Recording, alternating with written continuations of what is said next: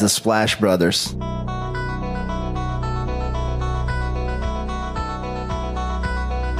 The Splash Brothers, is that? The Splash Brothers. Splash Bros.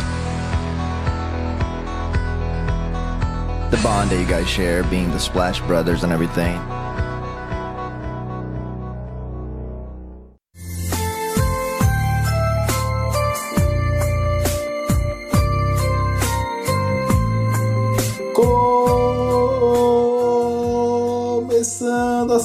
14 edição do Splash Brothers. Eu sou o Guilherme. Eu sou o Leonardo Paglioni. Não, nos últimos episódios que passamos aqui na visão da temporada e também do draft daquele ano que indica a numeração do episódio, pelo menos nessas últimas, né? Sempre tivemos um draft recheado, nomes interessantes e tudo mais, mas esse será diferente, pois, ó, nas 10 primeiras escolhas tivemos os seguintes nomes: Anthony Bennett, Victor Oladipo, Otto Porter, Corey Zeller, Alex Lane, Nerlens Noel, Ben McLemore, Kentavious Caldwell Pope, Trey Burke e CJ McCollum. Talvez dessa lista, o último nome seja o melhor nome em relação dessa lista que passamos. E nenhum desses é um All-NBA, não contest de alguma forma. Muito pelo contrário, né? Nenhum All-Star, inclusive, né? Porque o CJ acho que nunca foi. É, exato. O CJ nunca foi. O Oladipo teve temporada de All-Star, acho que o Oladipo foi naquele ano do. Ah, acho que é verdade, ele foi. Acho que ele foi uma temporada e na segunda ele tava machucado, já uma coisa assim. É, exatamente. Mas só. E, mas foi um draft também de Yannis Antetokounmpo na 15ª escolha. E talvez não muito mais que isso, hein? Rudy Gobert, outro nome relevante na 27ª. Ou seja, um ano bem ruim e daqui duas temporadas já tô até preocupado com o Guilherme do futuro ter que fazer o redraft dessa classe. O lado bom é que o primeiro a gente já sabe qual que é, né? mas quando todo mundo já sabe qual é que é, é sem graça. Legal foi esse ano que a gente tinha diversas opções aqui que tornou tudo mais divertido. E se nos últimos anos falávamos da consolidação do do time do Heat, no ano de 13 e 14 tínhamos uma queda grande aqui. Para você ter uma ideia, seis equipes tiveram uma campanha na temporada regular melhor ou igual a Miami Heat, tendo os Spurs como melhor campanha da NBA. Mas isso não era suficiente para dar um prêmio individual para a equipe de San Antonio, viu? Pois tínhamos Kevin Durant vencendo o prêmio de MVP, cestinha da temporada e talvez um dos melhores discursos da história. Se você não viu até hoje o discurso de MVP do Kevin Durant, procure lá, tem traduzido em português, muito bom, é que ele fala da mãe dele. Não tem como não chorar, viu, Léo?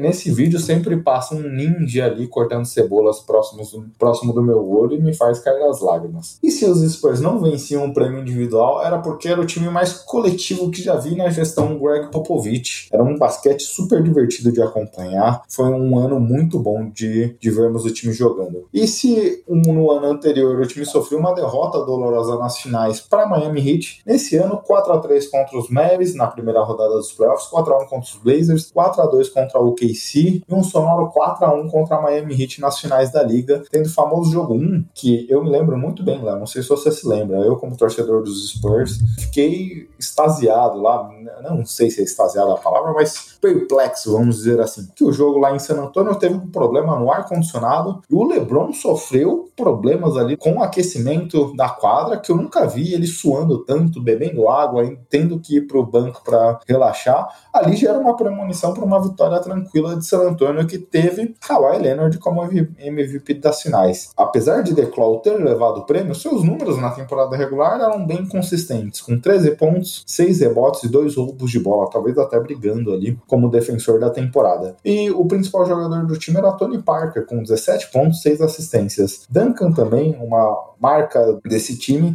entrando para a história talvez como um dos titulares mais velhos a vencerem o campeonato. Ele foi talvez ali a maior diferença do primeiro para o último título também. 15 pontos, 10 rebotes, 3 assistências. Mano Ginobili já numa fase final da sua carreira, 12 pontos, 4 assistências e um roubo de bola. Desses, Léo, por enquanto só Duncan é o hall da fama do time. É, não tenho dúvida que os outros também merecem, né? eu, eu, ia comentar que talvez, pela questão de números, exista um certo debate, mas o Tony Parker eu acredito que vai entrar com segurança. É, E, mano, tem toda essa história na FIBA também ainda, né? Bom, mas é um time, como você falou, muito coletivo. Acho que os números até mostravam isso, né? Não tem nenhum cara de, de 25 pontos por jogo. Era um jogo muito coletivo. E você via isso também na, naquelas intermináveis postes de bola que o time ficava trocando a bola, sempre buscando aquele passe extra e conseguindo um, um belo arremesso. Acho que, com certeza, como você falou, um dos times melhores na questão coletiva que a gente já viu aí no... Não só do Spurs, né? Nessa época do Popovich, mas como na NBA no geral. E foi uma vitória bem tranquila. Eu lembro que você falou que o LeBron tava suando bastante ali no, no primeiro jogo. Eles foi o resumo que a gente ia ver eles suando para jogar contra o Kawhi Leonard logo depois. E, e como foi fácil essa, esse título do Spurs no geral foi, foi bem espetacular. E até para apagar de vez, né? Acho que eles queriam votar no ano seguinte, depois daquela bola do do Ray Allen, para apagar de vez aquilo e passaram por cima do Hit. É, e o Hit também nesse momento já caminhava para o final da sua história desse time específico, né? É, é, um ponto também que conta a história do que a gente viria nos próximos passos aqui. A gente imaginava, né, uma, um, só o início do Kawhi Leonard assumindo o trono do, do Spurs. Talvez mais pra frente você vai contar que não foi bem assim, né? Infelizmente, Léo. Mas vamos pros merchants? Bom, estamos no Twitter e no Instagram com o podcast SplashBR. Toda segunda-feira que é essa edição, editada por Crack MT, saindo ali de manhãzinha no seu agregador favorito, viu? Então você pode estar escutando no Spotify, no Deezer, Castbox, Apple Podcast, Google Podcast. Você pode estar escutando em qualquer plataforma. Você pode encontrar o Splash Brothers e aproveita para deixar recomendação, para seguir o nosso feed, para recomendar para os seus amigos que gostam de basquete, ou se ele não gosta também você pode recomendar. Agradecemos a, aos, todos os nossos ouvintes, né? Exato. Se você quer indicar para seu amigo ele não tem um agregador, não tem problema. www.jumperbrasil.com Lá o podcast do Splash Brothers é divulgado também toda segunda-feira. Então confira lá nossos episódios. Também estamos no Toque Certo, canal do Telegram do Jumper Brasil para apostas, onde nós do Splash Brothers fazemos drops semanais falando de algum time, de alguma história, de algo interessante para a gente acompanhar na NBA. E se você quiser seguir o canal não só para ver ou para ouvir o que o Splash Brothers fala, comenta, mas também para ver o que o Jumper está recomendando de apostas. Por exemplo, ontem o Vini teve um green lá bem legal, vale a pena acompanhar como tem sido a performance. Deu green? Deu green. e para você também embarcar nesse mundo de apostas se você gosta. Você vai lá na lupinha do Telegram, TOK barra certo, traço Jumper Brasil, que você vai localizar a página. Essa semana, Léo, eu pretendo gravar hoje, saindo aqui do podcast, um papo rápido, diferente de você que faz longos monólogos, sobre o Washington Wizards. Então, vamos ver. A gente não consegue falar de todos os times aqui que estão bem ou mal, mas o Washington Wizards é uma história que eu quero falar, Léo. E é bom até o pessoal seguir a gente lá, porque, como você falou, não dá pra falar todo mundo aqui, né? E às vezes você também não vai ficar falando 20 minutos do time, então até por isso drops, né? Você acaba conseguindo abordar bastante coisa do que vem acontecendo, não só os times específicos, né? Eu quero mais pra frente abordar, abordar alguns temas, então vale a pena o pessoal seguir por lá, porque não precisa ficar só é, ouvindo o podcast, né? Gui? A gente tem outras coisas que vão acontecendo para falar, tem bastante assunto no NBA, muitos times para falar, muitos jogadores, então dá pra gente dar um apanhado geral lá também. Exato, Léo. E também faltou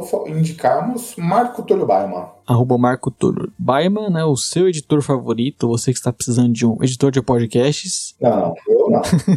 eu, não garanto.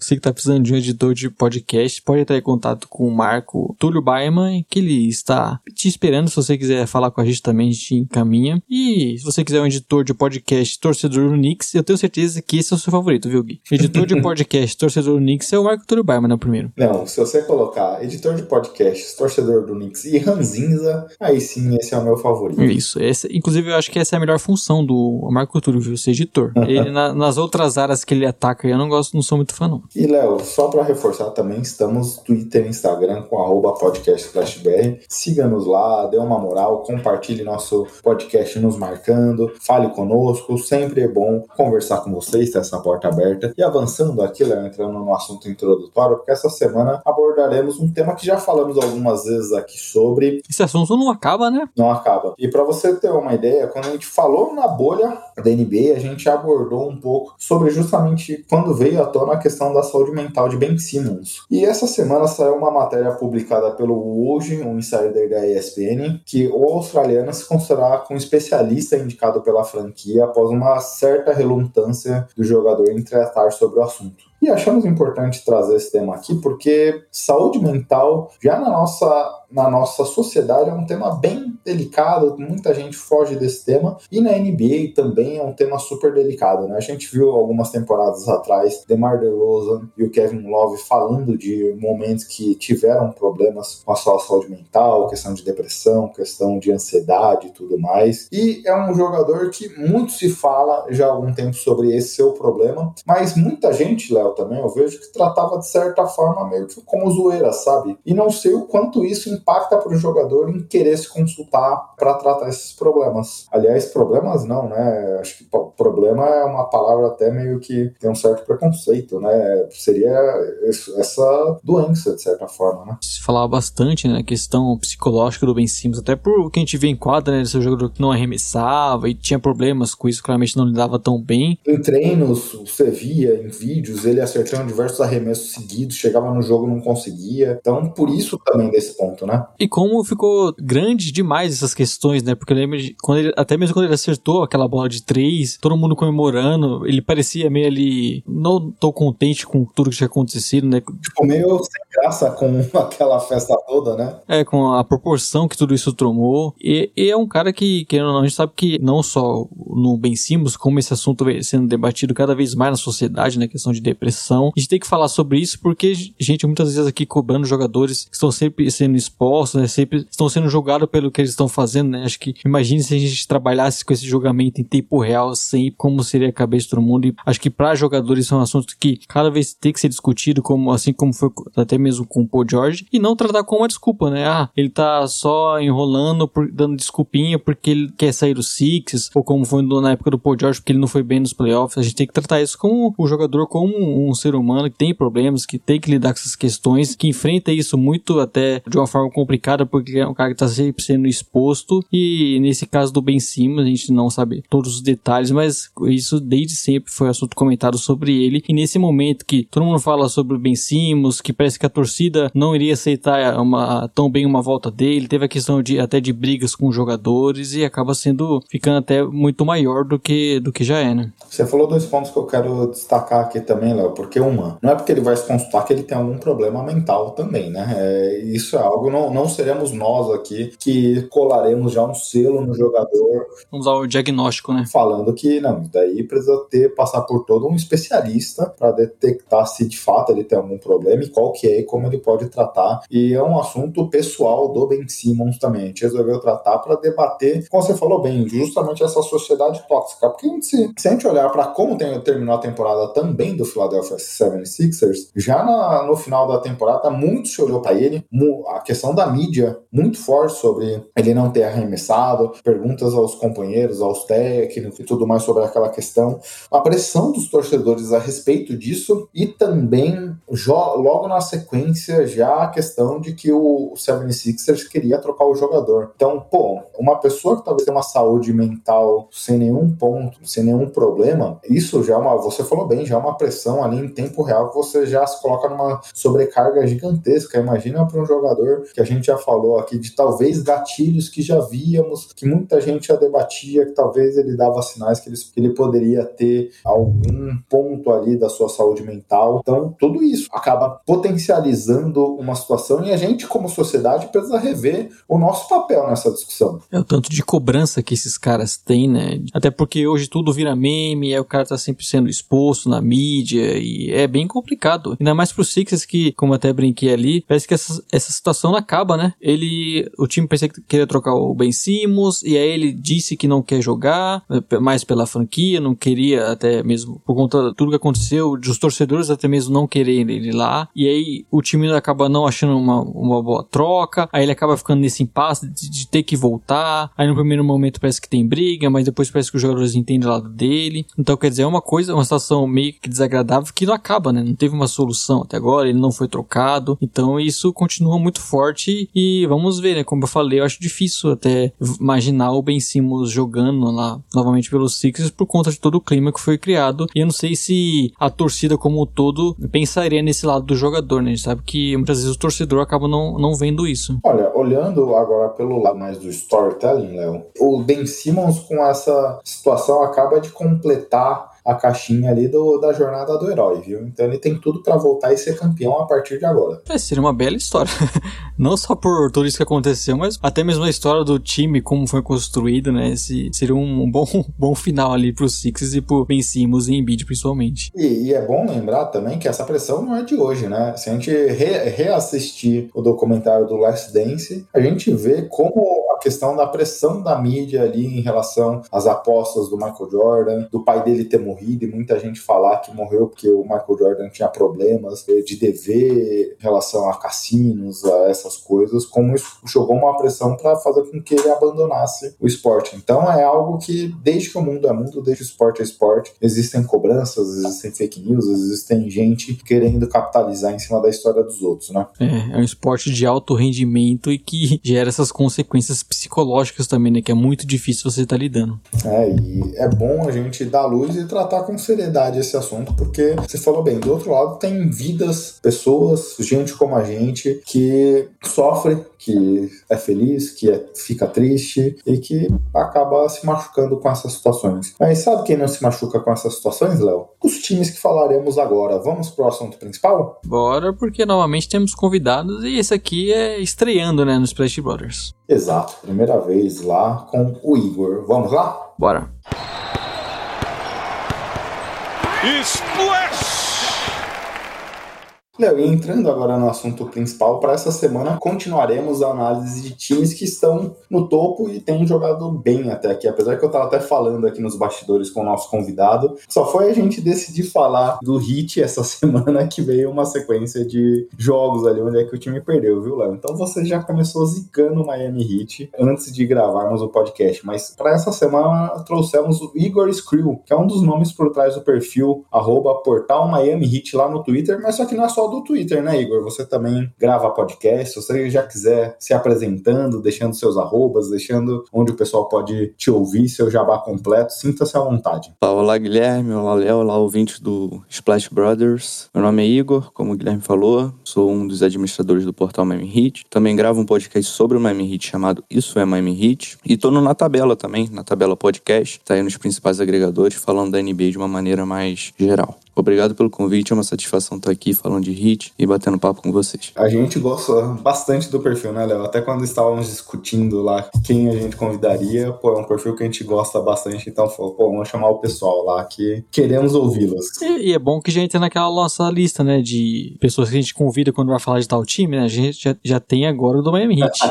Opa, que responsa. Exato. Igor, um dos pontos que eu já queria começar a te ouvir é sobre a questão ofensiva desse time. Porque quando a gente viu a eliminação lá dos Bucks no ano passado, muita gente mirou pro ataque. Naque, naquela série em específico, que teve, esteve muito engasgada em alguns momentos, tinha dificuldade para criar. E com as peças que chegaram nessa temporada, Kyle Lowry, PJ Tucker, Markif Morris, entre outros jogadores que chegaram, muita gente via ainda que a questão ofensiva poderia ser um ponto para acompanhar até porque faltava um cara pontuador, assim, para destravar em alguns momentos. Mas nesse começo de temporada aqui, o Heat é uma dos melhores times ofensivos aqui, a quinta melhor marca em offensive rating, e é algo que pra gente aqui, eu e o Léo até falamos sobre esse aspecto ofensivo, que tínhamos algumas dúvidas no preview, vem nos surpreendendo. Como você vê essa questão ofensiva aqui do Miami nesse começo de temporada? É uma questão muito interessante, Guilherme. Confesso que me preocupava também pelo perfil dos jogadores, especialmente o quinteto titular com PJ Tucker, que já não é um arremessador como nos tempos de Rockets, por exemplo, é um cara que tem um volume muito menor atualmente. E me preocupava um pouco a questão do espaçamento, né? Você tem Jimmy Butler, Bernard Adebayo, que não são os caras mais dinâmicos do mundo, digamos assim, em termos de perfil de arremesso. E aí, cara, eu acho que a característica que mais saltou aos olhos nesse início de temporada, falando ofensivamente, é a questão dos pontos em transição, né? Um time que tem corrido muito na transição, se aproveitando da boa defesa, e aí é algo que a gente vai falar mais pra frente, mas que imagino que seja a identidade desse time, o grande DNA, a força defensiva, a capacidade de forçar turnovers, ser uma defesa disruptiva mesmo. E isso tem impactado positivamente no ataque, porque você consegue mais cestas fáceis e você também tem um time que é muito bom nos rebotes, tem se mostrado muito bom nos rebotes, agressivo na tábua, e aí você consegue pontos de segunda chance. Isso minimiza um pouco a responsabilidade de produzir meia quadra, que aí talvez seja o calcanhar de Aquiles, digamos assim,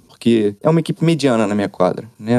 O espaçamento, como eu falei, não é o melhor do mundo, não são caras tão dinâmicos, às vezes fica um pouco dependente de um contra um do Jimmy Butler, ele, ele tentando ir pra linha do lance livre, enfim. Mas acho que a transição é o que leva esse ataque lá para cima na lista de offensive rating. E te passando a palavra, Léo, eu queria te ouvir também nesse aspecto. É um ponto legal esse que o Igor falou, porque ontem saiu um texto do Kevin O'Connor analisando cinco fatores aqui que fazem com que o Heat esteja jogando bem essa, essa temporada. E um dos pontos que ele comentou é justamente algumas similaridades, principalmente essa questão da transição é um dos pontos que ele aborda, com o time que chegou na final da NBA. Se a gente lembrar daquele ano específico, principalmente na bolha, nos playoffs, o Heat conseguiu jogar muito em, em transição, muito em contra-ataque e, e, e, produzir seus pontos a partir dali. E a gente tem visto uma similaridade nesse aspecto nessa temporada, né? É sim, você acaba, como até o Igor falou, né, questão de, de ser um time forte defensivamente, isso geralmente é uma característica importante para você conseguir jogar nessa transição, assim como até a gente falou do Bulls, né, na semana passada. Então é uma característica forte que vem ajudando, como vocês falaram. É um ataque que tem seus problemas, a gente já até projetava isso em meia quadra por conta das características dos jogadores, mas você tendo essa, essa defesa forte, jogando muito bem em contra-ataque, acho que jogadores como o Jimmy Butler e o Banderbay que vem crescendo nisso também ajudam e são importantes, e isso acaba transformando tudo em um time bom ofensivamente, né, como vocês falaram, é, até surpreende um pouco, e não é porque o Kyle Lowry chegou fazendo 20 pontos por partida, né, a gente vai até abordar isso mais pra frente, mas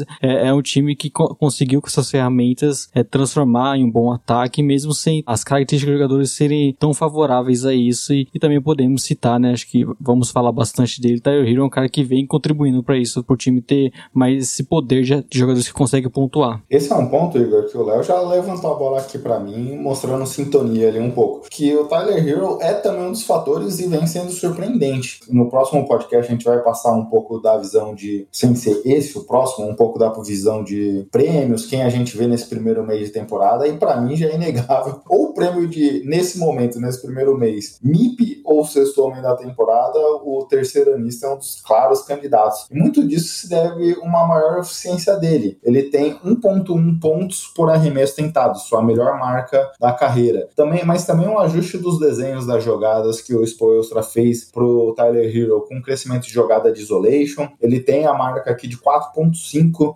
jogadas de isolation por partida. Na última temporada era menos de 2. Então mostra como também ele evoluiu nesse quesito e tem conseguido também um volume de crescer o seu volume de chutes, por exemplo, em isolations, tendo o mesmo volume que o Zach Lavine, que como a gente falou do Bulls semana passada, é um dos destaques da NBA até aqui. Também questão de pick and roll, sendo muito envolvido em algumas jogadas tido, não só com Ban Adebayo, algumas jogadas de pick and roll até com o Kyle Lowry, por exemplo, e infiltrações, onde, por exemplo, ele tem o mesmo número de que Devin Booker, Kevin Durant, para a gente dar um exemplo aqui de comparações com como o, o Tyler Hero cresceu, não só na pontuação, que ele tem mais de 20 pontos, mas como nessas jogadas específicas ele tem tido um alto volume e tem conseguido fazer um bom trabalho até aqui. É uma das grandes notícias para a temporada, né? Um cara que veio cheio de expectativa para o segundo ano, fez uma temporada entre altos e baixos ruim, né? Não chegou a, a atingir as expectativas. Trabalhou muito no verão para conseguir se recuperar nesse ano e aí com 21 pontos de média já desponta como um dos favoritos para esses prêmios, como você citou. E esses números, além da evolução do Tyler Hero, ilustram também um pouquinho da mudança no perfil do ataque do Heat, né? Você tem mais posses em isolation, você tem menos aquele jogo de handoff em dupla do Ben Adebayo com o Duncan Robinson. É um momento em que o time está numa transição, tentando entender o que que vai ser aquele ataque, como que vai funcionar na minha quadra. E o Tyler Hero como um pontuador nos três níveis, vamos colocar dois níveis e meio, vai, porque no, na, no garrafão ali ele não chega a ser um cara muito consistente, tem dificuldades, a envergadura não é muito grande, mas enfim. É um cara que, que traz esse dinamismo pro time, seja movimentando sem a bola, seja movimentando com a bola, cortando sem a bola, e acaba desafogando o ataque em muitos momentos. E aí ele com essa função de sexto homem, carregando o ataque, com, com índice de,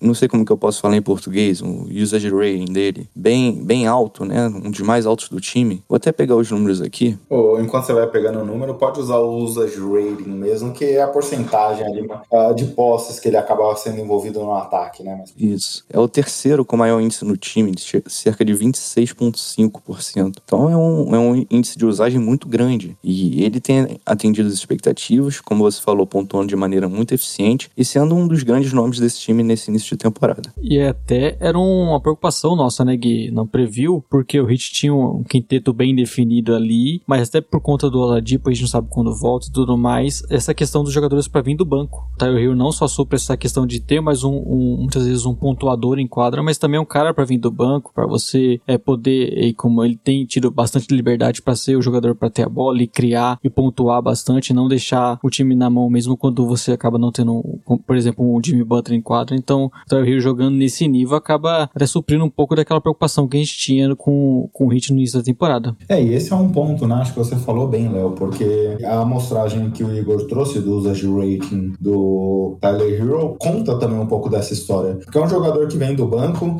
é um jogador que tem tido um, uma alto, um alto volume por partida. É, ele é o terceiro jogador ali em termos de minutagem, quase 33 minutos. Mas também, quando ele está em quadra, nos momentos ali com as reservas e até em outros momentos com os titulares, ele tem um alto volume de participação na partida. Ele acaba conduzindo o ataque, ele acaba sendo também um fôlego ali, de certa forma, para outras peças. E até esse ponto é interessante, porque quando a gente olha a temporada de calouro dele, que foi uma temporada super boa, o, o Jimmy Butler apareceu ali em alguns momentos que estava ali controlando seu ritmo, não jogava com a carga máxima. E a gente viu um, um crescimento muito grande do Tyler Hill na temporada regular, que até se refletiu com um crescimento ainda maior na pós-temporada. E esse é um ponto interessante para a gente ir acompanhando, né? Porque o, o Hit, as principais peças, quando a gente olha o quinteto titular, a exceção do Ban e do Duncan Robinson, são jogadores ali que já passaram de 30 anos e tudo mais. Então, até esse ponto é interessante porque é um novato que é um, é um novato, não, é um jovem jogador que tem esse, essa gasolina no tanque vem conseguindo dar conta do recado nesse sentido. É interessante essa mescla, né? Ao mesmo tempo que o time tem um Kyle Lowry e um Jimmy Butler. Na segunda metade da carreira, você tem jovens em ascensão como Ben Adebayo e Tyler Hero. E até o estilo de jogo dele, né? Por exemplo, o Butler é um cara que pontua muito, joga em isolation bastante, mas é o estilo de arremesso diferente do que até mesmo o Tyler Hero traz pra equipe, arremesso de fora.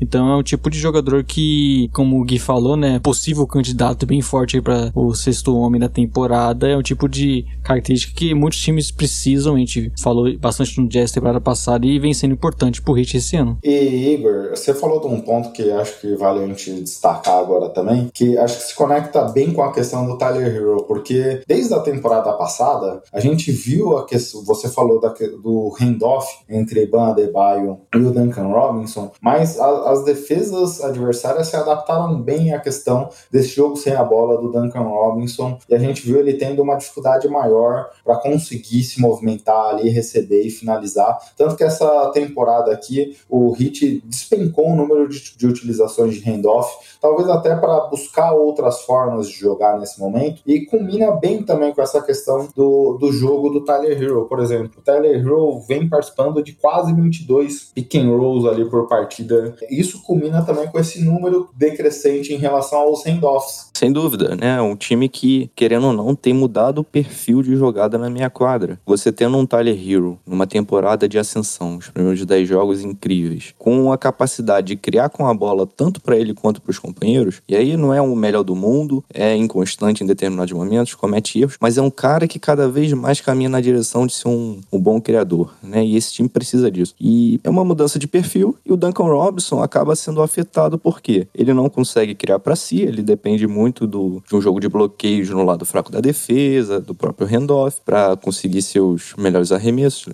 os arremessos em melhores condições. Mas a questão da bola, da Robinson foi um dos que fez a observação de uma bola diferente. O jogo em transição, acaba arremessando mais vezes em transição. Muda muito pro Duncan Robinson. E isso, inclusive, imagino que tenha implicância nesse começo de temporada um pouco abaixo no aproveitamento nas bolas de três. Exato. E outro ponto que a gente tem visto nessa temporada é a utilização em alguns mismatches, Léo, do Jimmy Butler. Ele tem tentado jogar em algumas situações mais próximo da cesta, ele tem tentado jogar em post-ups, ele cresceu esse número de utilização de post-ups justamente para aproveitar alguns confrontos ali de mismatches que ele possui. E isso acaba não só abrindo uma oportunidade de pontuação do Butler, mas como também abrir o jogo de certa forma. O Heat ano passado acho que teve algumas principalmente nos playoffs contra os Bucks que a gente comentou, é, tinha dificuldade para abrir esse jogo ali, para achar jogadores livres. É, foi um dos, uma das grandes preocupações em relação ao ataque do ano passado. E esse ano, é, essa jogada acaba atraindo também o do Jimmy Butler aproveitar esses mismatches e acaba atraindo a dupla marcação e ele conseguir rodar essa bola pro perímetro. É, e o Jimmy Butler é um cara que faz muito bem isso, né? Não só aproveitar esses mismatches para pontuar, e a gente viu ele fazendo bastante até isso na, nos playoffs ali na bolha, como, quando foi o jogador do time muitos momentos, né? Decisivo, mas também porque ele tem essa visão de jogo, ele é um cara que cria pros companheiros, acaba gerando esses espaços e, e é importante pro ataque não ser tão travado assim como a gente imaginava e, e, é uma arma importante, né? O Jimmy Butler ser esse cara agressivo que consegue gerar esses espaços, ele é o principal criador do time, né? A gente vê o Laurie já numa outra fase da carreira, o Jimmy, Jimmy Butler acaba assumindo bastante responsabilidade nesse ataque. Igor, sobre a questão do Jimmy Butler, porque é isso, você falou no começo da sua fala sobre a importância dele nesse ataque, ganhou o apoio principalmente do Tyler Hero nesse começo, mas ele continua sendo também essa âncora ofensiva no, no ataque do time. Sem dúvida, e o Hit, ele costuma ter um pouco de dificuldade contra defesas que costumam trocar muita marcação, né? justamente por ser um,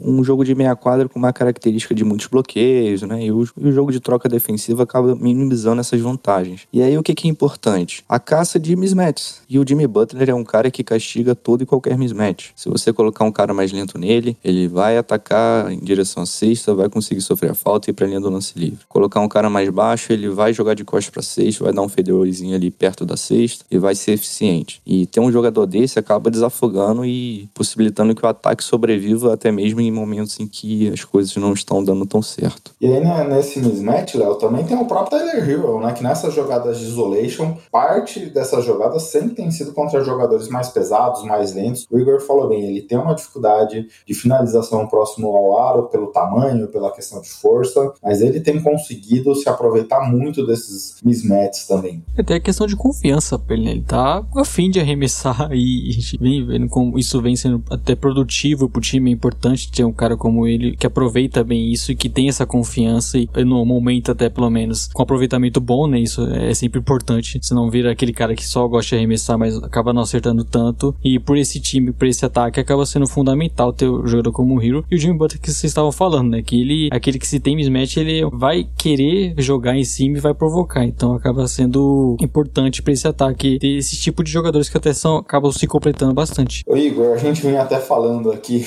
no antes de entrarmos no ar um pouco de como o Hit tá no hype nesse momento.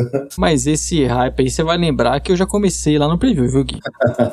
é, o Léo aqui, em um dos nossos podcasts de previsões ousadas, colocou o Hit terminando com uma das três melhores campanhas da liga. Igor, então ele já tava aqui na torcida do time, viu? Boa, Léo. Na torcida só até o temporada regular, viu, Gui? Depois playoff eu já tenho outro time, você sabe. o Léo é torcedor do Bulls, pra quem tá acompanhando agora, então tem uma certa rivalidade ali. E por isso que ele conhece tão bem o Jimmy Butler, né? Porque já, já, já amou esse homem. Conhece, Léo? É, aquele ex, né? Só que nesse caso eu não, eu não, não vou falar mal do Jimmy Butler. É, mas, mas, dá uma vontade de mandar um oi sumido, hein, Leonardo? Se bem que o Jimmy Butler me rendeu o Zeke Lavine também, né? Então podemos dizer que eu tô feliz. Quem tá triste é o torcedor do Wolves nesse momento.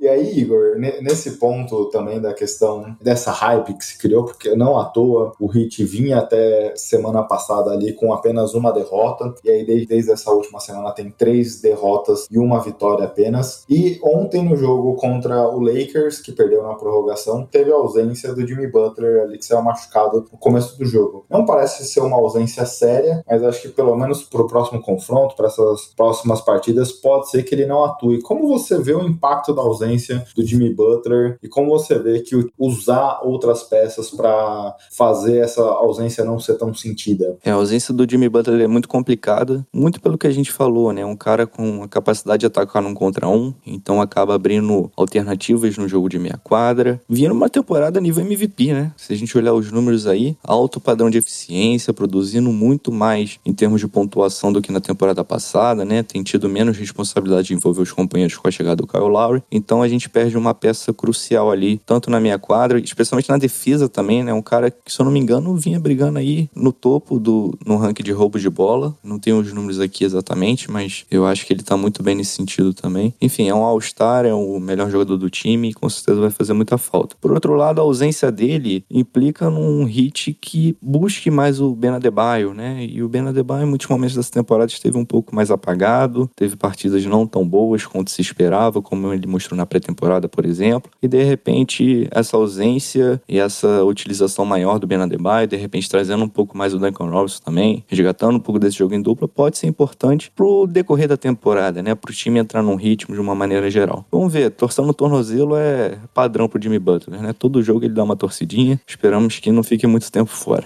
um cara que se entrega tanto nos dois lados da quadra, né? Acaba sempre tendo, desde a época de Bulls, a gente tava comentando, sempre tendo umas lesãozinhas assim, mas é extremamente importante ele pro hit, né? Pro ataque funcionar. Como o Igor falou, né? Intenso dos dois lados da quadra e até sendo mais agressivo esse ano, pontuando bastante. A gente até brincava antes, né? Que ele, temporada regular pro Jimmy Butler, ele deixou, deixava mais pro Tyler Hero brilhar no seu primeiro ano e tudo mais, só que esse ano ele vem sendo, vem sendo extremamente importante, então talvez seja uma ausência sentido pra esses jogos. Vamos torcer que não sejam muito, né? É, até para complementar aqui, Igor, ele é o oitavo hoje na questão de roubos de bola, empatado com o CP3, com 2.1 steals por partida. E, Léo, um ponto aqui que o Igor falou lá atrás, e acho que vale a gente explorar, é a questão dos rebotes. Nesse momento, o Miami Heat é o primeiro em rebotes gerais, o nono em rebotes ofensivos, foi o quarto colocado em criadas jogadas segunda chance. E o curioso dessas estatísticas, que eu estava até olhando aqui, quando a gente olha as seis principais escalações do time, que representa quase 45% da utilização total, apenas 20% tem dois ou mais jogadores com mais de 2 metros e 2 de altura.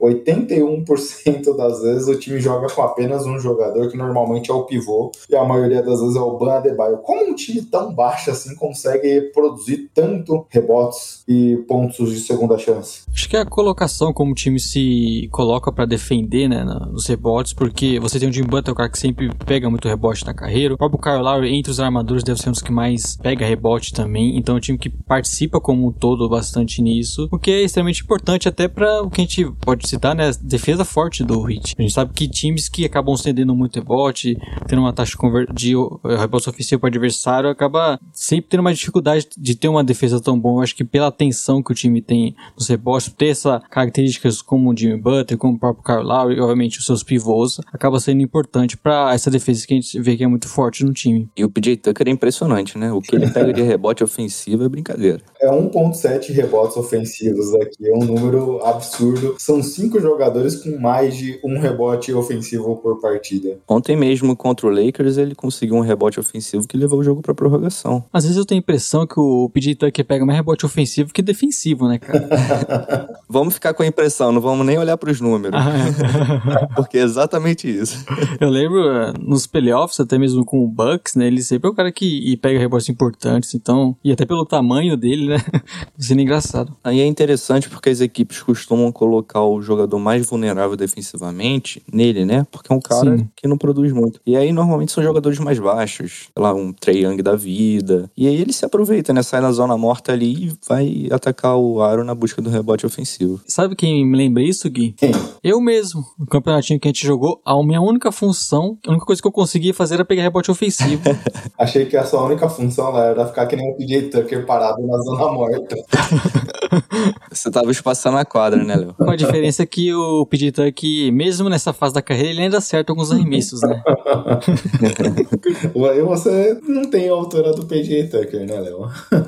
não, mas no padrão da NBA, né, que ele é um cara que baixo, também tá, tá na média ali, talvez. Igor, agora mudando pro outro lado da quadra, olhando os pontos defensivos, onde é que o Heat é, é também uma das melhores defesas da liga. Aliás, o Heat, junto com, se eu não me engano, Golden State Warriors, Warriors e Chicago Bulls são as únicas três equipes que estão no top 10, tanto de eficiência ofensiva quanto defensiva. Quando a gente olha para as duas últimas temporadas, a gente via times, principalmente em playoffs, tentando explorar Tyler Hero e Duncan Robinson defensivamente. Como você tem visto o papel defensivo dos dois aqui, até a proteção coletiva do Heat, não expor tanto esses dois jogadores, uma, e até uma melhor ofensiva do Tyler Hero nesse ano. É, então, isso aí é algo que já vemos há três anos, né? E o Heat, ele tem como uma filosofia defensiva muito dessas trocas, né? Uma defesa que troca muito e isso acaba gerando mismatch. Só que ao mesmo tempo, é uma defesa que envia muito ajuda. Então, qualquer momento em que o Duncan Robinson, o Tyler Hero é batido na primeira passada, vem uma ajuda pesada. E aí a gente tá falando de uma ajuda de Ben Adebayo, de Jimmy Butler, de PJ Tucker, de Kyle Lowry, que são jogadores muito bons, inteligentes defensivamente. E isso acaba implicando o quê? Uma defesa que tem muita ajuda para proteger o garrafão, para proteger o aro, acaba gerando muitos arremessos de três pro adversário. É uma das defesas que mais cede arremesso da zona morta, por exemplo. E isso invariavelmente num dia que o adversário tá quente, acaba culminando na derrota, como vimos contra o próprio Lakers ontem, onde mataram o arremesso tabelado, o Westbrook matou bola de três, foi uma coisa bizarra. Então, essa é a característica da defesa do Heat. Primariamente, a gente protege o garrafão, tem mismatch, a gente envia ajuda, muitas vezes até dobra, torce pro adversário errar o arremesso de três, claro, contestando, mas gerando um volume maior do que o comum. Parecido um pouco que a gente via no Raptors, por exemplo, né, que acabava sendo uma defesa muito forte, mas que muitos momentos acabava gerando arremessos livres para os adversários, o que em algumas noites é, acabava culminando numa derrota, né, mas pela característica defensiva, acho que tendo caras como Jimmy Butler, o Ban Adebayo, até facilita essa questão das trocas, né, você ter um, um pivô tão versátil como é o Ban Adebayo, te dá essa possibilidade de ter esse tipo de defesa e, inclusive, não tenho dúvidas que ao final da temporada o Ban Adebayo vai ser um dos citados ali para prêmio de melhor defensor da temporada, mas é uma defesa muito forte e tendo caras, como eu falei, Butler, Adebayo, até a mesma adição do Kyle Lowry, né, que já não é o mesmo, mas é sempre um jogador muito intenso no lado defensivo, acaba sendo primordial para você ter uma boa defesa. E cai justamente no ponto que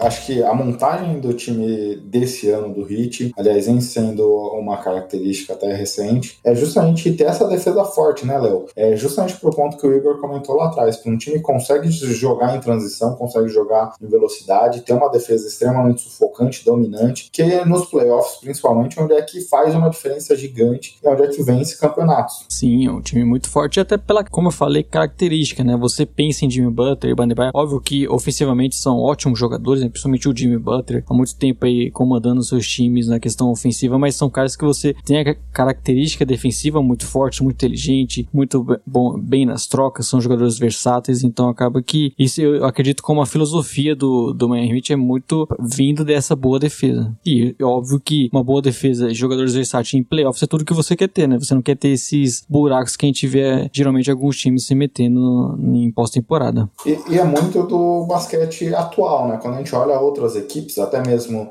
as duas últimas vencedoras de título, e a gente pode até colocar o Heat lá quando jogou contra o Lakers na final, são times de uma defesa muito forte, jogadores muito versáteis, podem fazer diversas funções defensivas e que conseguem jogar em alta velocidade na transição. Esse tem sido o caminho, né, Igor? E é, e é um pouco do, de como a gente vê esse time aqui sendo montado. 100%, Guilherme, é a identidade do time, né? Desde a montagem do elenco, a ideia era trazer de volta aquele Miami Heat onde tudo começava na defesa. Temporada passada a gente teve um desempenho defensivo muito inconsistente, apesar de ter o Ben Adebayo ali na, na resenha para prêmio de defensor do ano, mas foi muito inconsistente defensivamente de uma maneira geral, coletivo. E aí quando você troca Kendrick Nunn, você troca uma série de jogadores por caras como PJ Tucker e Kyle Lowry, com certeza manda outro recado para os adversários. O Bandebaio que talvez uma a grande arma do time pensando em playoffs, né? Até a versatilidade dele marcando caras como o Yannis, a gente já viu muito Sim. bem isso. Acaba sendo um, uma dessas peças que são jogadores até raros, embora cada vez mais na NBA se peça essa versatilidade hoje defensiva desses pivôs, mas tem um cara como o Bandebaio te dá muitas opções. Né? É interessante que o fato dele ser tão versátil, às vezes coloca a nossa defesa numa zona de conforto que é prejudicial. Porque o que acontece? Quando você tem um, um Ben Adebayo que é um cara, além de muito versátil, muito ágil, né, que consegue marcar lá no perímetro, consegue proteger o aro, os times buscam colocá-lo numa posição que ele é bom, mas que talvez não seja melhor pro coletivo. O que que acontece? O time chega no ataque, chama um pick and roll, e aí você consegue a troca. Como eu falei, o Heat é um time que troca muito a, a defesa em, em, bloqueios. E aí você tem o Ben Adebayo no perímetro. Ele é um ótimo defensor de perímetro. Ele pode segurar a onda num contra um, não tem problema nenhum. Só que com ele no perímetro, você não tem nenhum protetor de aro lá atrás. E aí o time move a bola pro outro lado da defesa, ataca o aro e você não tem o Ben Adebayo ali para ajudar. Então o fato dele ser versátil e essa proposta do Heat de trocar tudo acaba dando uma opção para adversário. Né? No final das contas é uma escolha, é um cobertor curto. É muito difícil você é, fechar todas as opções de um, de um ataque na NBA. Mas é uma questão interessante. Os times têm feito isso há muito tempo. É, até legal você falar como torcedor, trazer esse ponto que a gente acompanha o Heat, mas não talvez com o volume de jogos que você assiste. E, e é algo que eu, eu particularmente não tinha percebido nessa visão. Obviamente, você vê algumas jogadas que ele é exposto, explorado, mas não nesse visual tão claro, né, Léo? Não sei você. Sim, exato.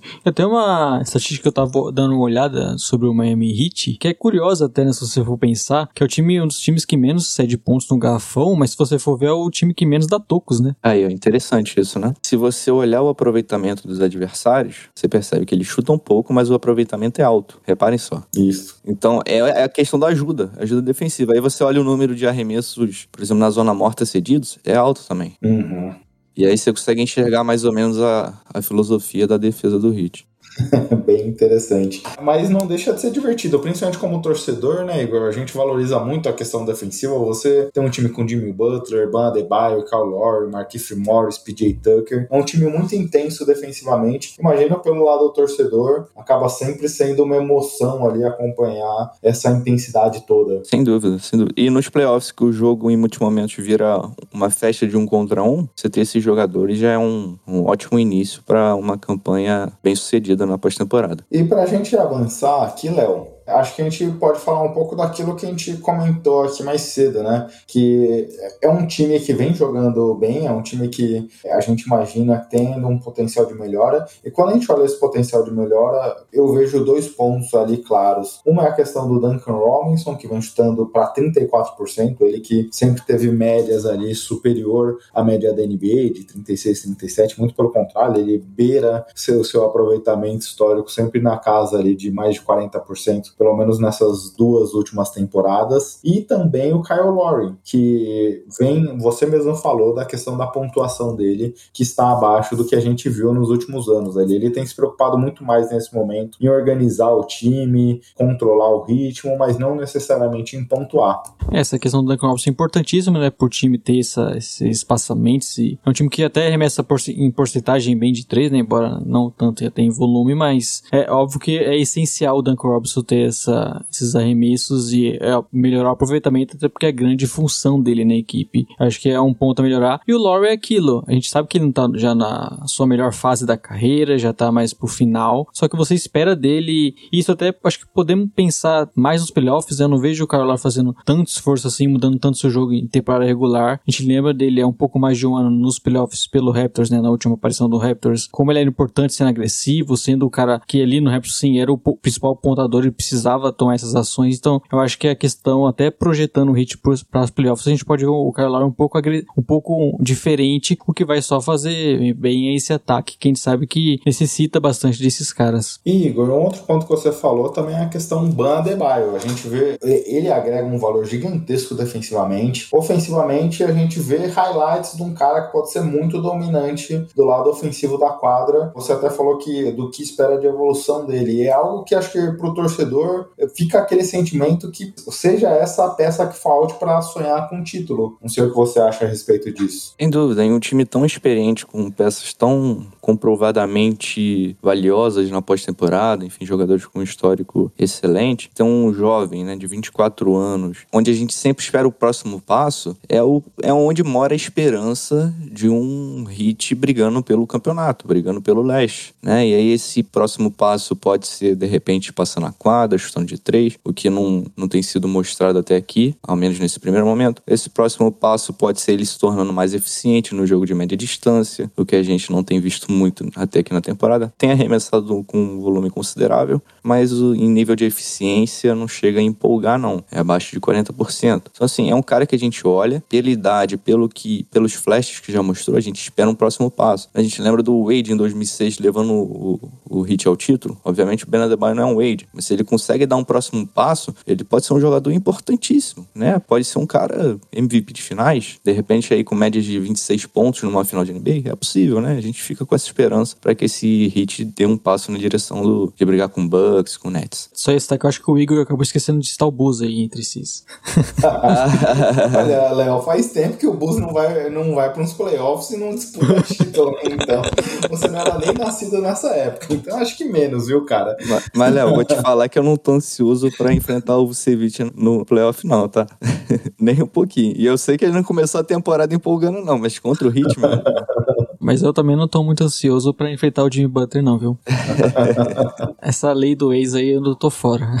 o que eu ia te falar, Léo, até trazendo um exemplo do podcast da semana passada, né? Quando a gente falou um pouco do Golden State Warriors, que tem uma defesa também de alto nível essa temporada, e tem um Curry dominando ofensivamente. É, obviamente, são funções totalmente diferentes, são perfis diferentes, mas pro Heat eu acho que ter esses jogadores dominantes e tendo a defesa forte como tem, é, é, é muito a chave da vitória, é muito do que a gente espera para ver esse próximo passo e para poder sonhar. Sim, acho que é, é um time que dá muita expectativa. Eu, inclusive, eu acredito sendo um dos favoritos na conferência e, ve, e, não vejo talvez muito abaixo, muito abaixo do, de outros que a gente poderia colocar acima, ali como Bucks e Nets, mas é um time que tem as peças. A gente sabe que em playoffs os, os adversários buscam é, sempre aqueles pontos fracos, explorar alguns jogadores. O Heat não é um time que te dá tantas opções assim para você explorar. Tem esses caras, como a gente falou, versáteis. Tem essa questão do ataque que pode melhorar. O Bandebaio pode ser é, um pouco mais dominante, pode contribuir nisso, mas eu não vejo como um grande problema assim. Então é um time que tende a ser muito forte, tende a ser, brigar ali, e aí não só pensando em temporada regular, mas pensando em pós-temporada. Então acaba sendo, até pela expectativa, pelo que você tem visto do time, um dos pontos fracos que a gente imaginava talvez fosse o banco de reservas. Você tem o Tyler Hero vindo muito bem, podendo ser um cara constante novamente. Então é, é um desses que gente, times que a gente vai ficar de olho e imagino sendo um dos mais fortes e, e não só por conta da temporada, mas por, de projeção de, de talento, de, de variação de jogo, de jogadores que pod, podem contribuir bastante, bastante em playoffs. A gente já viu isso no Hit há pouco mais de um ano, né, na bolha. Pode ver novamente esse ano. Acho que é, é um time pra gente ficar bem empolgado com esse início, viu? Aí cai naquele ponto que a gente tava conversando, né, Igor, antes do Léo chegar aqui nos bastidores, que é desse hype em cima do Hit. Mas é inegável, né? Quando a gente olha as últimas equipes vencedoras, é,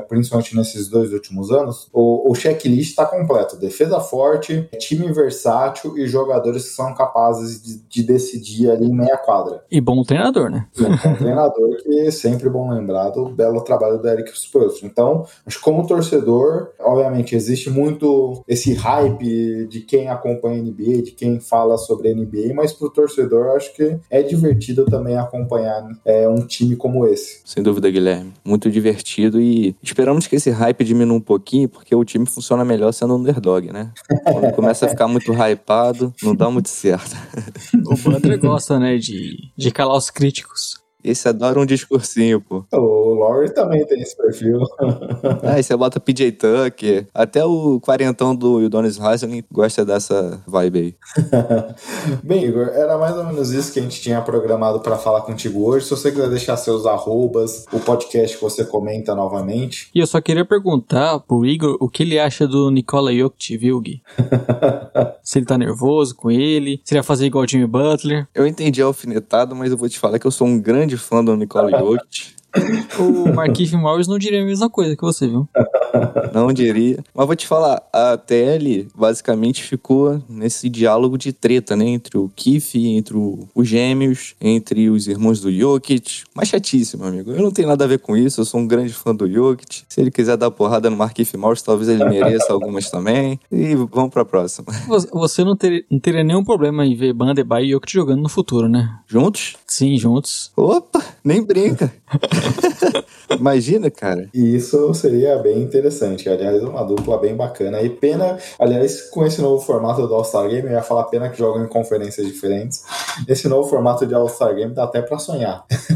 E, não, eu só ia brincar também com a polêmica que eu vi no Twitter, né? Que a gente sabe que polêmica no Twitter não é relevante, mas que teve essa semana aí do pessoal Ah, com mas, Léo, se você tá, se você tá trazendo pra cá, você tá, você tá tornando relevante, viu? Não, mas é porque surgiu do nada uma polêmica, que eu não sei porque surgiu e não sei porque foi debatido, que é Larry Westbrook, mas é estranho, né? O Twitter ele surge umas coisas do nada e quando Do você, nada. você, não vai ver, você não entendeu, aí tem o pessoal xingando de um lado pro O outro. pessoal ali. leva a sério, né, Léo?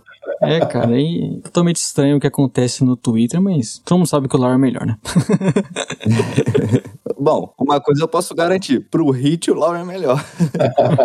Eu ia até brincar, Léo. Agora eu te xingo então pra começar uma polêmica, é isso? Não, é porque, porque eu sei que o senhor sim não gosta do Westbrook, então você não ia defender. Não, eu gosto do Westbrook. Já falei aqui que eu quase virei torcedor do OKC na época lá de Duran e Westbrook, que era super divertido. Não, mas, mas o, o, o, seu- o seu papo era que você quase virou por causa do Kevin Durant, viu, que eu lembro. Não do Westbrook. Não, mas já tá corrompendo toda a pauta aqui, Léo. Vou- vamos, vamos avançar aqui, Igor. Se você quiser deixar seus arrobas, se despedir aqui dos nossos ouvintes, seu podcast também. Show só pra, mais uma vez, agradecer o convite aí. Foi muito legal o bate-papo. Sempre vamos falar de Miami Heat, de NBA. Bom, eu tô lá no portal Miami Heat, no Na Tabela Podcast, no Isso é Miami Heat, que é o podcast sobre o Miami Heat. Então, brigadão, Guilherme, brigadão, Léo. Forte abraço. A gente que agradece aqui, foi um papo muito gostoso. Bem legal poder falar contigo, viu? Sim, agradecemos a participação do Igor. Esperamos que ele volte mais vezes, né, Gui? Já temos o nosso convidado aqui fixo sobre Miami Heat. E último recadinho, Igor. Bus em 6, viu? Opa, vamos ver, vamos ver, vamos ver. Eu ia falar justamente isso, Igor. Quando o Hit eliminar o Buzos, é certeza que você voltará aqui pra falar conosco. Eu deixei vago porque eu posso estar falando do Bus em sexto colocado, viu? Não, mas o, o não ganha do Heat em série de playoffs desde o Michael Jordan, né? É, rapaz, vamos lembrar disso não. não sei porque eu trouxe esse tema aí, né? O, o Bulls não ganha em playoffs mais ou menos desde essa época também, viu? O Bulls não joga em playoffs desde 1950. O, o nosso último playoff foi com o Jimmy Butler, inclusive, né? Sim. e com o Wade, né? Mas vamos, vamos entrar nesse assunto, não. Que fase triste aquela do Bulls também. Grande time, né? Grande trio com o Rodo. Bem, Igor, brigadão, viu? Valeu, pessoal. Valeu, Igor. Abraço. É, um papo muito gostoso de uma franquia que vem marcando o podcast de maneira indireta e direta, né? Porque na historinha lá que a gente conta no começo, estamos falando também de Miami Heat, mas de LeBron James. Sim, é histórico, né? Que novamente muito forte. Quem sabe o novo, novamente chegando uma final de NBA esse ano. Vamos ver o que, que vai acontecer. Mas foi um papo muito bom com o Igor, né? Esperamos que ele volte mais vezes. Eu tava até ouvindo essa semana, Léo, o podcast dos nossos queridos amigos na Era do Garrafão, não sei se você ouviu, falando sobre New York Knicks. E aí no primeiro, dois, até o momento, dois episódios falando da franquia dos Knicks ali, desde o começo das, dos anos 90. E no primeiro episódio, eles falam justamente do momento é, que essas duas equipes se interlaçam ali, quando o time acaba levando o Pat Riley para ser o técnico e o vice-presidente de operações. E eu não sabia na época, eu não, não lembrava. O Heat até deu uma escolha de primeiro round pro, pro New York Knicks para completar a transação. Também não sabia disso, viu? História bem legal lá, porque o Knicks acusou o Heat de tampering para levar o seu treinador, ameaçou levar o caso na justiça, e aí pro Heat meio que não fazer com que isso acontecesse e acabou negociando com Nova York e cedendo uma escolha de primeiro round, hein? Você saberia dizer quem foi escolhido aí? Só pra pegar você de calças curtas. Eu teria que pesquisar aqui, mas como o Marco Túlio Baima é o rei da edição, ele não vai me deixar na mão. Foi o Walter McCarthy, escolha de 1998, Léo. Acho que o Heat se deu bem nessa troca, hein? É, tudo que o Pat Riley significa pra franquia, né?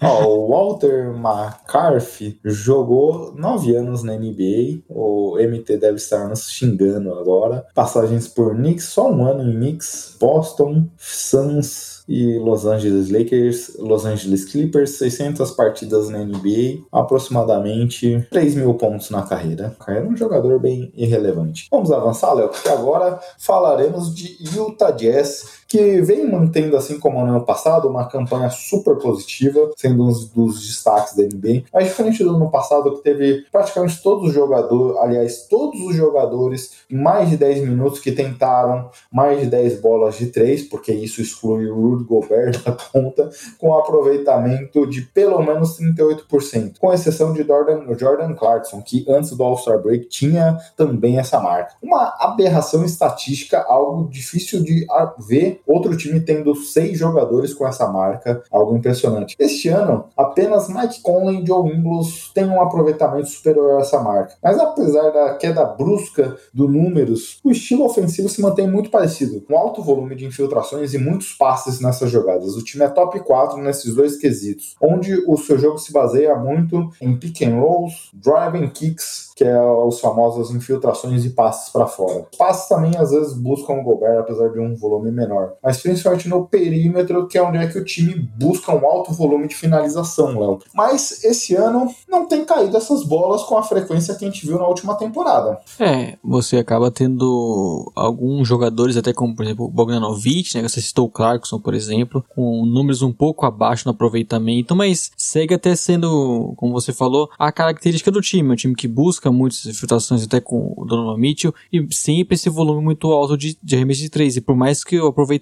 hoje não seja um dos melhores, né? É um time que é um dos que mais converte ainda, que mais faz bola de três, até pelo alto volume, né? Como a gente falou, busca muito isso. É basicamente o jogo deles, né? Então até mesmo caras como, sei lá, o Bogdanovich, o Clarkson não estando em bons jogos, algum momento isso acaba, eles acabam acertando e acaba até compensando um pouco disso, mas é como você falou, um time bem parecido até eu vejo como em relação a temporada passada, o estilo de jogo muito igual, com os caras é, sempre buscando as mesmas jogadas, até mesmo a questão de jogadores que, que vieram pro time, por exemplo, o Rudy Gay, se não me engano, ele não estreou, né? Não sei se ele jogou, se teve jogo Jazz ontem, ele acabou jogando, mas não tinha estreado ainda, então acaba que é um time bem parecido e que mantém o mesmo estilo de jogo e, e caras como o Donovan Mitchell sendo extremamente importante. Isso até que talvez dê para dizer que seja bom pro time, né? Porque você tem claramente ainda a questão do aproveitamento ainda de alguns jogadores pode melhorar bastante, mas o time continua forte, continua jogando muito bem. Então acho que isso pode, como a gente falou do Hit, né, pensando em melhora, pode ser bom pensando mais para frente, que é um time que ainda tem margem para melhorar. É, o ponto que você falou aí, terceiro time que mais tenta bolas de três, sétimo em bolas convertidas de três. E nessa conta ele é o 25 quinto em aproveitamento, só 32 de aproveitamento. Que é bem diferente da temporada passada, né? A gente for pensar. Exato. O time foi um dos líderes nesses três quesitos aqui. E você falou de um ponto importante, porque o time, apesar disso tudo, até aqui parece que não vai mudar seu estilo. São cinco jogadores que tentam pelo menos cinco bolas de três por partida. Cinco bolas de três por jogador por partida, Léo. Tendo Donovan Mitchell com 11 e Jordan Clarkson com nove bolas de três tentadas. Então é um alto volume, é um time que tenta muito esse arremesso. Não tem conseguido um bom aproveitamento aqui, mas você foi certeiro mesmo com esse número ruim, a tendência é que esse time melhore em algum momento, porque muitos desses arremessos o Jazz consegue buscar o melhor jogador, o melhor posicionamento, os jogadores ali que não estejam necessariamente só livres, mas com um passo ali à frente do seu adversário para conseguir esses chutes. Mas mesmo sem esse aproveitamento tão bom, Léo, como a gente falou, uma das três, uma das cinco equipes aqui em pior aproveitamento de três, o time até esse momento é o segundo melhor ataque da NBA em rating. Mostra também que, como você falou, apesar disso, esse time tem um potencial de evoluir e se evoluir é algo estatisticamente surreal. É, até pelos jogadores que tem, né? Você tem um elenco que tem boas opções, então apesar do. A gente citou o Bogdanovich, por exemplo, um início um pouco abaixo na questão até mesmo do, do, do arremesso de três, mas você tem Joe Ingles vindo, podendo vir bem. O próprio Clarkson também, que nesse início ele teve alguns jogos, até acho que dá pra dizer um pouco Clarkson, né? Jogos que ele vai bem, aí depois ele tem aquele momento ruim. O aproveitamento dele nesse início é bem complicado, né? Principalmente citando, citando bola de três, que é o grande forte do time. Ele tá bem abaixo ali, mas é o time que tem muitas opções. Você tem o Mike jogando muito bem, obviamente sempre o Donovan Mitchell mantendo uma, uma boa média. Acaba que o time tem muitas opções e o estilo de jogo acaba compensando, né? Como a gente falou, o alto volume dos arremessos de 3, o momento acaba compensando. É um time extremamente forte dos dois lados da quadra, então isso também garante que eles não vão estar tá sempre tomando muitos pontos e acabando perdendo alguns jogos. Então, o estilo de jogo acho que acaba compensando bastante. E é, obviamente, o talento dos jogadores. Né? Exato. E o estilo de jogo é muito isso, né? Você falou do, Dono, do Donovan Mitchell e do Jordan Clarkson, além deles, Mike Conley, como esses criadores primários, é, às vezes flutuando a bola nos criadores secundários com o Joe Ingles, Bogdanovich, mas principalmente com esses três começando as jogadas, tentando as infiltrações, rodando essa bola para fora com esses outros jogadores que a gente citou aqui. Esses rodando mais a bola ou tentando uma nova infiltração, sempre para buscar o melhor arremesso possível. Mas nesse sentido, Léo, o, o Gobert é um ponto que eu queria trazer aqui para nossa conversa também, porque a gente falou muito desse jogo dos alas, dos alas armadores, mas se olhar tanto o francês. E quando a gente olha esse jogador, a gente já viu ele há uma, duas temporadas atrás reclamando do seu envolvimento no jogo ofensivo. E, por exemplo, nesse ano das Olimpíadas, ele foi um cara extremamente dominante ofensivamente falando, teve um alto volume, teve um, um alto número de bolas com seu envolvimento e conseguindo converter. Ele foi um dos principais jogadores do torneio aqui, Sim. mas aquele negócio também de matar e morrer pela espada. Nas finais contra os Estados Unidos, principalmente no segundo tempo ali, a França começou melhor. É, no segundo tempo, a, os Estados Unidos forçou essa jogada em cima do, do Gobert, com muitas faltas, um jogo mais físico também. E aí, muito da virada do, do time americano se deu por conta do, do envolvimento ofensivo do Rudy Gobert, que obviamente era o melhor jogador do time ali. E eu imaginava que talvez depois desse alto volume que ele teve nas Olimpíadas, ele poderia voltar no Utah Jazz e voltar a reclamar sobre o seu papel. Até aqui ele continua, de certa forma, mantendo a mesma dinâmica dos últimos anos, o menor número de field goals tentados desde que ele se tornou esse jogador de impacto alto no Utah Jazz. Obviamente, quando a gente olha a questão dos lances livres que aumentou, basicamente se mantém ali, mas o papel dele é mais do mesmo, é mais do que a gente já viu. Se a gente falou que as jogadas primárias ali do Utah Jazz segue na mesma tônica do ano passado, o envolvimento do francês também. É isso que a gente vai ver do Gobert na NBA, né? É até difícil pela característica dele ser um pouco diferente, dar mais volume, porque ele não é um cara que vai se aproveitar sempre de mismatch, né? E vai jogar ali de costas para cesta. A gente vê alguns momentos ele fazendo isso, mas não é o que, que é o melhor pro time, não é o que ele consegue fazer e vai ser produtivo sempre. Alguns jogos você vê ele com mais de 20 pontos pontos, mas não é a característica dele. A característica é muito pick and roll, né? Se aproveitar daquele que a gente fala de lixo, né? Pegar rebotes ofensivos, ser aquele cara que recebe e já. Você tá chamando o Gobert de lixo? Não. Olha, pegando o lixo ali, aproveitando os rebotes ah, ofensivos. Acho que o nível dele tá, tá longe de ser lixo. Mas tem, é um cara que é muito eficiente ali, pegando rebotes ofensivos, quando já recebe, consegue fazer enterrado, alguma coisa nesse sentido, mas o volume que a gente viu na Olimpíadas não é o, o Jazz a fazer e acho que não é o que deveria também. Por exemplo, eu lembro de um jogo contra o, até mesmo contra o Hit que a gente falou aqui, né? Que ele pouco tocou na bola no ataque, nos momentos que até chegou a tentar uma coisa ali de costas cesta contra o Bandebaia, não conseguiu nada, e eu acho que isso, tudo bem, dificulta por ser o Bandebaia, né? Um dos grandes defensores da liga, mas porque não é o estilo estilo de jogo dele e entendo que talvez ele queira esse volume maior, é um cara extremamente importante, né? Não só em questão de salário, mas ser, ser importante pro time hoje, mas não é, não é a característica dele você dar mais esse volume pro Gobert. É, você falou bem, o Gobert joga muito nessas bolas muito próximas da cesta, onde é que ele joga sem a bola, ou na questão dos, dos rebodanks, né? Os play, onde é que ele é o líder da NBA nesse quesito até aqui, e vem sofrendo muita falta, principalmente por, por esse jogo aí dos rebotes e tudo mais. Mas é muito isso, né? Eu também concordo com você.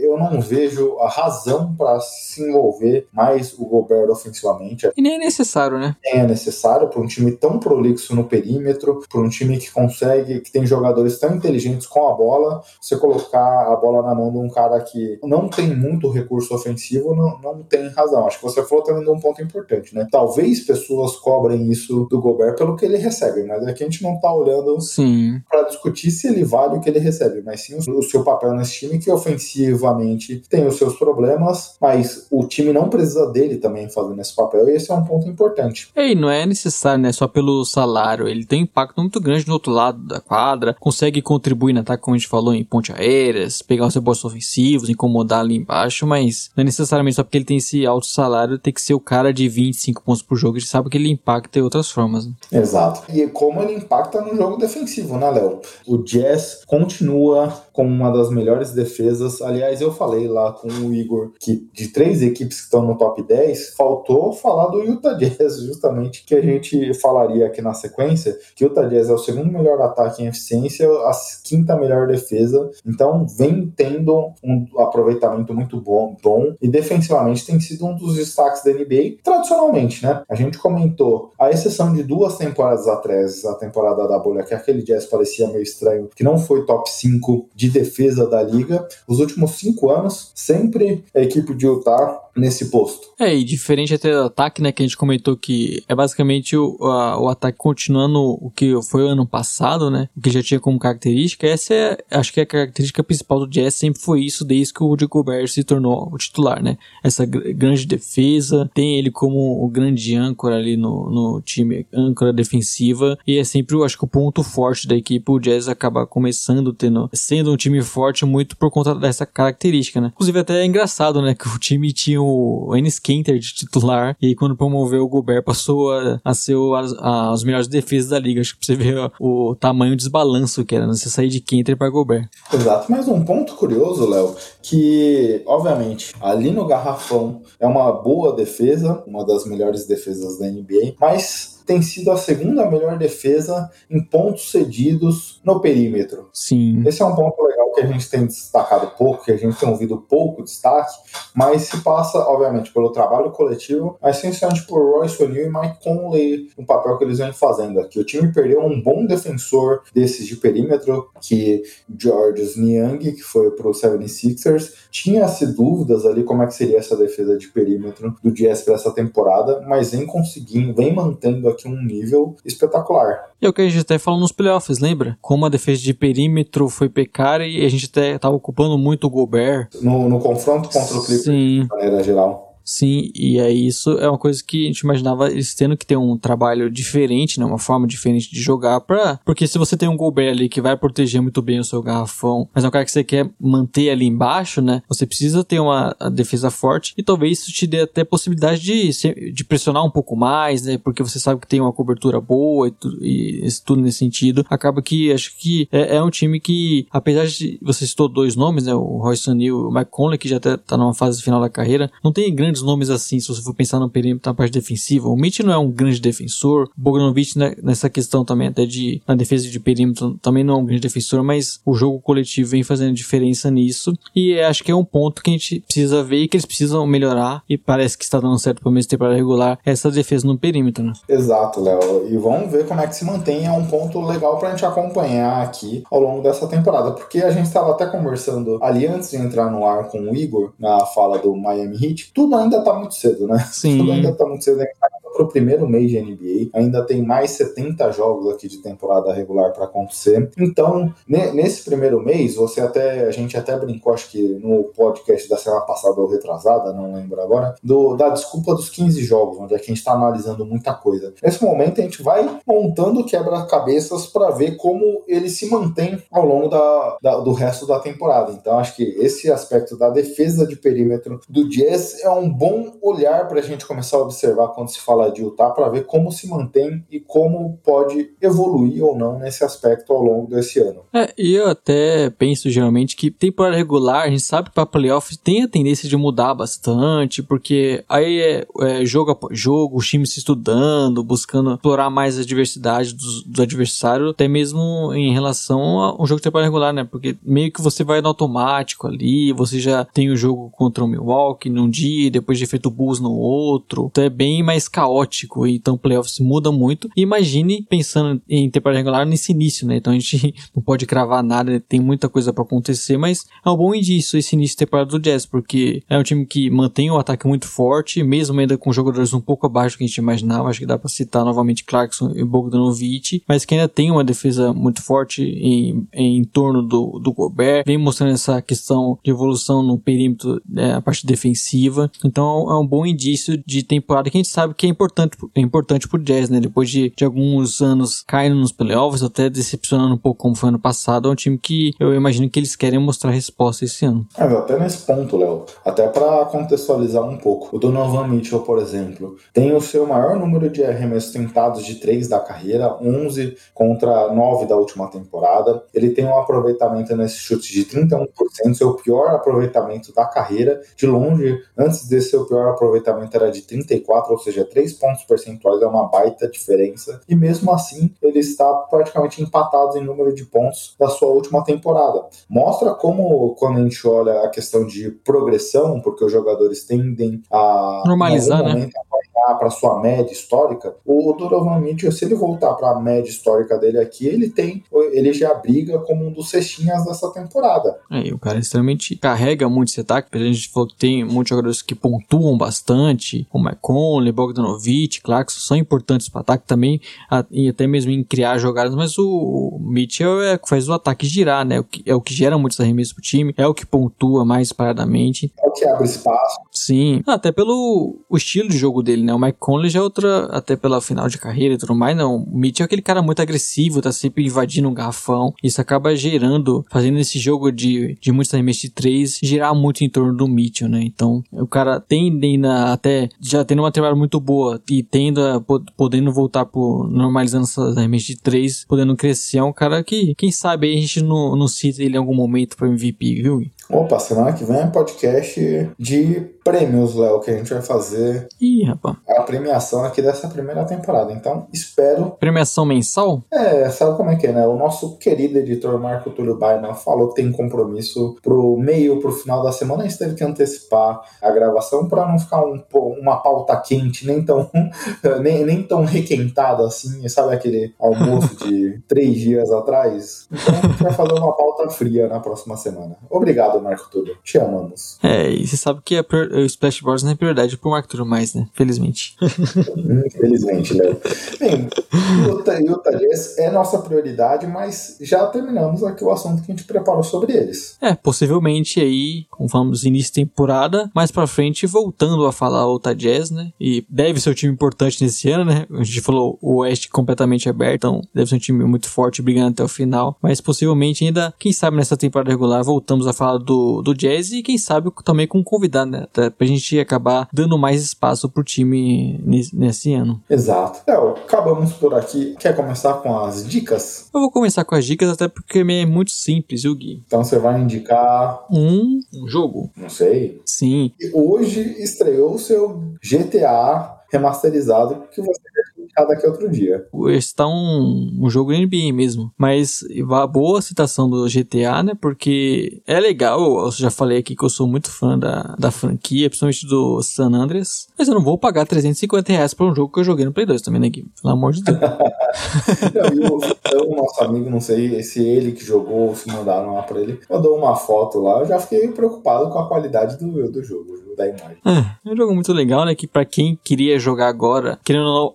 tantos anos de diferença, tem alguns problemas, né? Então acho que eles até pensando em consertar isso para melhorar a jogabilidade para hoje em dia. Mas é a forma da Rockstar também querer roubar um nosso dinheiro, né? Infelizmente eles conseguem bastante. Eu ia citar, Gui, que na terça-feira aí, logo após esse feriado, né? Que a gente vai de novembro, teremos um Golden State Warriors, os melhores times da temporada, falamos semana passada aqui, contra Brooklyn Nets, que pelo jeito temos o James Harden voltando à sua forma. É um confronto ali do Kevin Durant contra o seu ex-time. Então eu estou bem ansioso. Eu, como no, como você sabe, né, rotina mais corrida agora, eu sempre dou uma olhada no calendário da, da NBA na semana seguinte e vou marcando alguns jogos que eu quero assistir, fora, obviamente, os jogos que a gente acaba assistindo por conta da pauta, né? Eu acabo assistindo mais a pauta, viu, Léo? Tem, tem sido difícil. É, esses últimos dias é coisa muito longe da pauta, assim, mas vamos se adaptando. E eu ia te dizer também que na terça-feira temos temos Bulls e Lakers. Infelizmente o meu Bulls hoje que tem a notícia que o Vucevic, né, vai entrar no protocolo aí, vai perder alguns dias aí, então não deve jogar essa partida. E esperando que o meu Bulls aí mostrando força contra o Lakers. Antivax, Léo?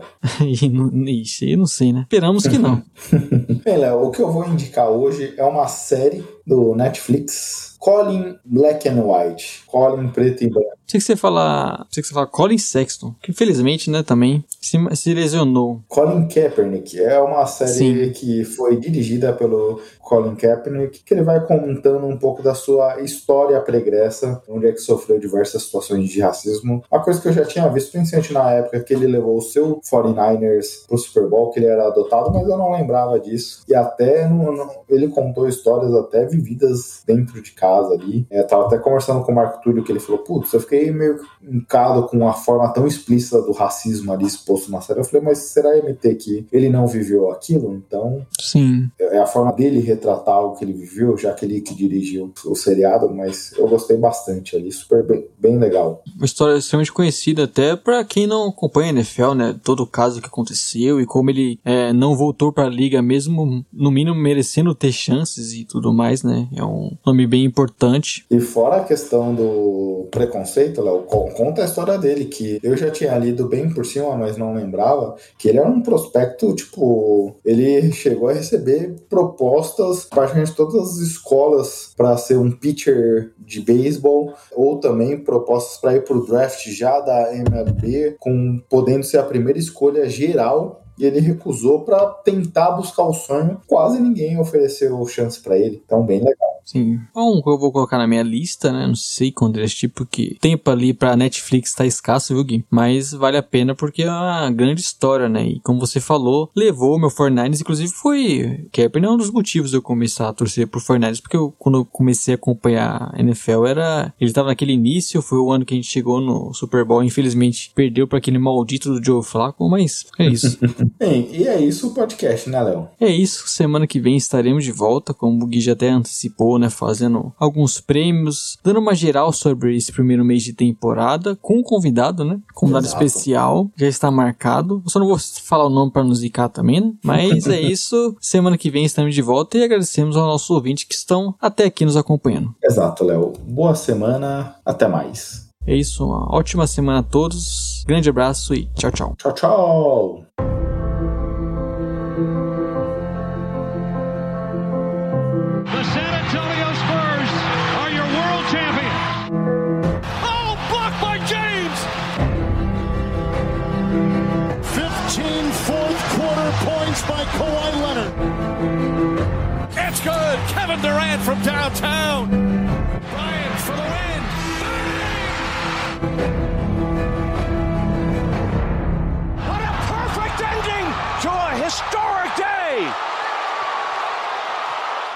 Pô, semana passada eu errei o número do podcast e o MT nem corrigiu, velho.